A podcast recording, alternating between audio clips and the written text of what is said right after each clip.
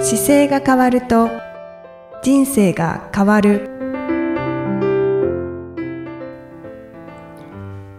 こんにちは姿勢治療科の中野孝明ですこの番組では体の姿勢と生きる姿勢より豊かに人生を生きるための姿勢力についてお話しさせていただいてます今回もゆきさんよろしくお願いしますこんにちは、生きみえです。よろしくお願いいたします。中野先生、はい今回はどんなお話をして今いた回はだですけねますか。長距離の飛行機とか車で、はい。体を痛めないポイントをお伝えしたいなと思ってああ、少しこう夏休みでうんうん。長距離移動される方とか、はい。あの海外に行ってみようとかですね久しぶりにそうで すね。帰省してみようとか多分あるんじゃないかなと思って、はい。はい。そんな時期ですね。はい。なんかパスポートがすごい取るのが混んでるっていうのは、いろいろ伺ってますけど。おお、はいなんかそこもちょっと気になりますけど、 でも体を痛めないポイントも大事ですね。で、実際にですね、なんかやっぱり腰が移動中に痛くなる方って結構多くて、うんで、あの悩みの中の、来院される方の中で、あの長時間の移動で腰が痛くなりますっていうのを書いてくれる方結構多いんですよ。ああ、はい。で、座りっぱなしでって、まあ大体お話聞いてると、あのーい移動、まあ海外に行く時の飛行機で動けない時に腰が痛くなってきて、もう大変ですっていう、まあうん通路側しか座らなくなっちゃいましたとか、きついですよね、あれ、本 当に。新幹線も結構見えるんですけど、うん新幹線もそうですね、やっぱりだらっと座ってるケースの方には結構多くなってきてますよね。ああ、腰の痛みですね。でもぜ共通点全部似てるんですけど、あの、正しく使いましょうっていう位置は決まってるんですけど、その正しく使いましょうに対して、体がその今、現時点で正しくすでに使えなくなってる可能性があって、うんうんそのはい方はちょっとやっぱり治療したりとか、いろいろ工夫しなきゃいけないんですけど、い一番でも基本は、やっぱりいつもこの番組でお伝えしている背骨のこうラインがある、はい。あの、全体的には背中が少し丸くて腰のところがややや前傾してて、うんうんで、腰にかけてこうカーブしてるっていう、いわゆる S 字のカーブだったり、腰のところがこう前に入ってる正しい姿勢のポジションが非常に大事になるので、うんうんそれを保ったまま、ちゃんと股関節のところから曲げて、座れることができるかっていうのがやっぱり一番予防策としては全部共通するんですよ。うんうん、正しい座り方、そうそう、正しい座り方です。だから一回、あの、例えば背伸びをして、一回背伸びすると、こう手を前でこう組んでいただいて、はい今座って番組撮ってるから、こう座って手前にしますけど、前にして手の甲を見たまま、はい。このまま顔をゆっくり上に真上に上げてきていただいて、で、顔だけ正面に戻して、手が残った状態で真上にぐーっと上げると、こう背中が伸びますよね。伸びます。ね、伸びますよね。この伸びた状態で、そのまま手横から持ってきて、で、この保ってる形が背骨の本来の、その方にとって今、現在一番いい姿勢になってくるので、はい。でこれを保ったまま椅子に座っているっていう感じなんですよ。うんうんうんなので、あの、僕もこれ今喋ってる時に手、背伸びした時の方が若干、あの、高さが上がったから、マイクの位置が上に、下に下がってるんですけど、うん。はい。この誤差分ぐらいだいたい知らない間にこう曲がってっちゃうんで、そうですね。なの、で、このポジションを意識して、そのまま背中にちゃんとこう椅子に持たれるような形というか、椅子にピタッと背中がつくように座れると、長時間の座り方は背骨にとって一番楽になってくるんで、結果的に体にとっては楽という形に。だからリクライニングはやっぱり現金ですかね。リクライニングは、あの、目いっぱいそのお尻差し込んだ状態から、で、持たれるじゃないですか。で、それで疲れてきたら、ちょっと倒すようにすればいいので、いきなり初めから倒さない方がいいと思います。うんなんか8時間もし飛行機に乗ってるなら8時間全部倒しっぱなしじゃなくてやっぱり初め、ああるかまっすぐの状態で少し抑えててで、まあ、ちょっと仮眠取るような時間の時に一回倒しちゃってうんうんうでんまた最後あの戻さなきゃいけないというはいどちらにしてもこうあの離陸と着陸の瞬間はひ飛行機だと直角にしてなきゃいけないので。はい。その時からだから座って深く座ってでシートベルトその状態で締めてうんで、しばらくそれで、あの、座られた状態で保ちながら、はい。ちょっと横に、あの、持たれて眠たいなと思った時に、そのまま寝て、あの今だと、あの、頭のところのヘッドピースのところに、こう、ちょっと横にすると、顔が当てれるような、あなんーだろう、ヘッドピースですよね、あれなね。なんていうのかわからないです けど、はい、もたれらあれがあれるるあるのところで、あれをちょっとペキペキってこう曲げてつけておいてくれれば、そこで頭を支えられるから、まあその形が一番いいと思いますね。が。うーん。で、腰の部分の後ろに少しこうスペースがどうしても空いてる、あそうですね空きやすいので、そこに、あの、よく飛行機だとこう枕っぽいやつとか、毛なん布かっこぽう、いやつ膨を。らみみたいなのそうがですね。枕っぽいやつがあったら、あそれをそこに入れたりしますね。あー、ここ埋めるんです埋ね。める感じで。はいで。僕だからそれをそこでいつも埋めて使ったり、あと疲れてきたら背中のとこに入れてみたり、っっていうので動かして、その後リクライニングしたりとかですね。うんうんうん。っていうふうに変えたりします。あの、個人差はあると思うんですけど、は正しい姿勢をずっと取り続けていて、うんやっぱり1時間ぐらいしたら、どうしても崩れてしまうはいはい。ってなることがあると思うんですけど、その場合はまた、あの、背伸びをして、正しい位置に戻すっていうのをやっていった方がいいで戻すかね、すか一回もう立っちゃって、はい立って一回フラッと歩いてからもう一回座り直すとか、ああんまりこうしょっちゅうす立ちたくなる方ってもうすでにその体としてはどっかに歪みが出てる状態なので、あ。本本、来は、あの、やっぱりちょっと気をつけて治療しなきゃいけない場所がこう見えてる方なんですよ。はい。なので、その、座りにくいなって思うのを感じてる方は、ど、どこかの組織が必ずこう動きづらくなってり、癖が長年ついて、た耐えられなくなってる位置があるのでうーんで、その場所の筋肉をやっぱりちょっとゆ、緩めてあげるというか、はい。ストレッチしたりもそうだし、動かしたりっていうのもそうなんで、そこに問題があるなっていうのをちょっと確認しながら、やれることを探す必要がある体にはなってますね。ああ、しょっちゅう立っちゃう方は、しょっちゅう、そうですね。だから、立つのは、どちらかというと、支えられないというか、気持ち悪くて立立つ方が多分多いと思うんですよね。ああ、はい。子供だと、あの、座ってても疲れてきて、だらーって持たれて変な格好になってくので、ずるずるずるってずり下がったりするんですけど、うんあれは体柔らかくて結構どんな形でもなるから、割と問題はないんですけど、大人になった時はそこまで下がれないので、はい。少しこう自分の体が、あの、収まりが悪くなってきちゃってるんですよね。うーんななるべくちょっとこう例えば股関節でも座った時に股関節っていうのがこう曲がる状態になってるのではい。人間が本来立って設計されてるので立った状態で飛行機乗ってればうんうんそんなに苦しくないんですけど座って折り曲げてるからその折り曲げる場所がすでに動かなかったり問題を起こしてると結構トラブルを起こすんですよ。ああ、そうなんですね。うんじゃあ、まあ、あの、長時間座り続けていて、どうしても、うんうんもう姿勢がくす崩れてきてしまうっていう場合は、まあ、一回立っ立ってもしくは立てなかったら背伸びしてはいはでい。その場で背伸びしちゃってもう一回こうす深く座るっていうのが一番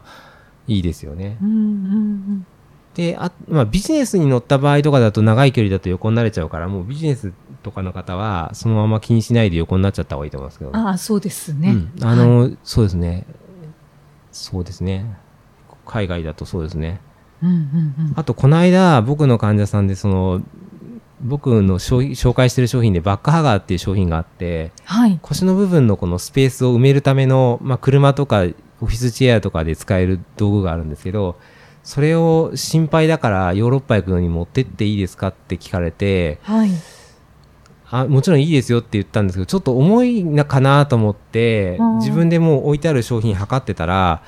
まあ、バックハガーってその種類が3種類あって、はい。えートラッドっていうやつとそれからヨーロピアンバケットって3種類になってるんですけどその重さがだいたい 460g ぐらいあるんですよ。おーおーおー、でそのぐらいあるからどうですかって言ったら、まあ、あんまり気にならないから大丈夫ですっておっしゃってたから、まあはい持っていかれたんですけど、で結果的にはすごく腰が問題なく楽だったって言ってました。ええよかったですね。はい、で飛行機にあの会うのはその方におすすめしたのは3種類ある中で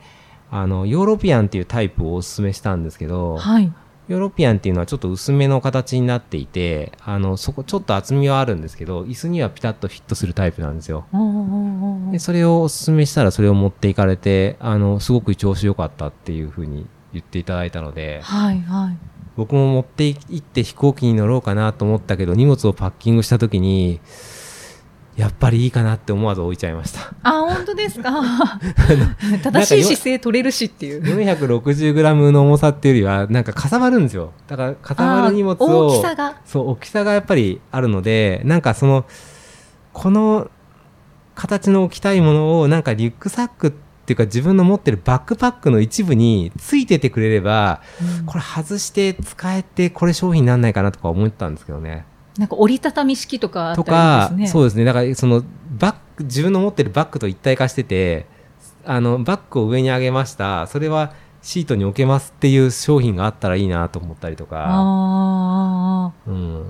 はいはい。ババッグと一体になってる。そうそうそうそうでその外す外すことができて外した時にはその R の部分をそのまま座面に使えてはいはい。あの使うこともできますよっていうのだとなんかこう起こせてしょった時もなんか安定感あってこういうのないのかなって思ったり。いいですね。はい確かに。リュックを背負ってる時も、こう。背負ってる時は背中に適度に当たってるんですけど、はいまあでも当たりすぎると蒸れるから、このなんか適度っていうバランスがちょっと難しいとは思うんですけど、うんうん。まあその背中にある程度格納されてる状態でもいいんですけど、で、取り出して、しあの、長距離、長時間の移動の時は、その部分を座面に置いて座っていけるといううんものだ、と、なんか少し、今回の方のすごくニッチなニーズですけど、うん叶えられる商品はありそうだなと思いながら。にニッチですかね結構いそいそううですなか気がします。いそうですかね。まあ、海海外で仕事をされてる方だったら。ねえ、そうなのかな。なんかそうそう。へー最近飛行機代が高高いから、結構経費でビジネスクラスで飛ばせてくれなくなってる方が多くて、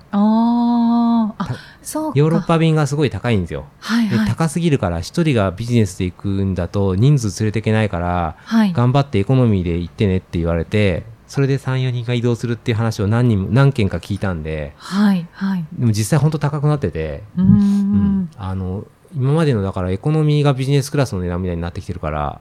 値段がだいぶ変わってきててうーん。しばらくはでももしかするとそういうちょっとひ久しぶりに厳しい席に乗んなきゃっていう方が多いのかもしれないですそうですね。ね。はいまあでも3、4時間ぐらいのフライトとかでも、あとまあ、電車もそうですけど、そんな時でも、バそうッでクハすがね。使えるといいですね。 3時間、そうですね。3時間は割と、3時間のフライトぐらいだと多分耐えられるんじゃないかな。少し座ってうん1回せ席立っちゃえば、ああ。 1時。間半で1回立つと3時間じゃないですか。はいはい。やっぱり、あの、10時間超えてくると、やっぱちょっときついですよね。うん8、8時間とか10時間、12時間っていうと、もうなんか、一回確実に寝なきゃいけないので、はい。そういう時は大変だから、なんか確かにそういう時はこのバックハガーっていうのがあるといいのかなと思って、今回の方はね、あれでした。プレミアムエコノミーで行く、行くっておっしゃってて、で、はいそれでこれ置いてちょうどよかったって言ってたんで、ププレミアムエコノミーって若干こう、新幹線で行くとグリーン車っぽい横幅感はあるんで、はいはい。だから多分ちょうど収まり良かったなと思いますね。ああ、いや、本当に良かったです ね。良かったです。なので、このパターンはなんかちょっとこ腰不安な方はぜひなんかバックハガーを持っていくっていうのはなんかプランとしてはいいのかもしれないですね。うんうんううん。ん。確かに。あと通路側かなやっぱり通路側でそれができればしょっちゅう立ちやすいので、そうですね。うん本当に。ね、そのあたりがちょっとはい。あと、座って伸ばすときは、背伸びと、長時間の移動のときは、背伸びと、もう一個は、あの、立ったときに股関節が伸ばし、より伸ばしたいので、はい。立ち上がった状態から片足だけ後ろに、自分の体より後ろに足を下げると、はい。足の付け根が少し引っ張られる状態で伸びるので、あはいはいで、その状態で伸ばしてる足と同側の方の手を上げれると、ずっとこう体の前が伸びるので、あそーの股関節を伸ばして、あの、曲げてしまってる股関節を一回リリースするっていうのは、もう誰でもできるのうんうで、んうん。そういう簡単なストレッチを。そうですね。それは、あの、まめに立ち上がって背伸びするときに、ちょっとアレンジとして入れてもらって、はい。で、その時ちょっと左右に、左側に倒してみるとか、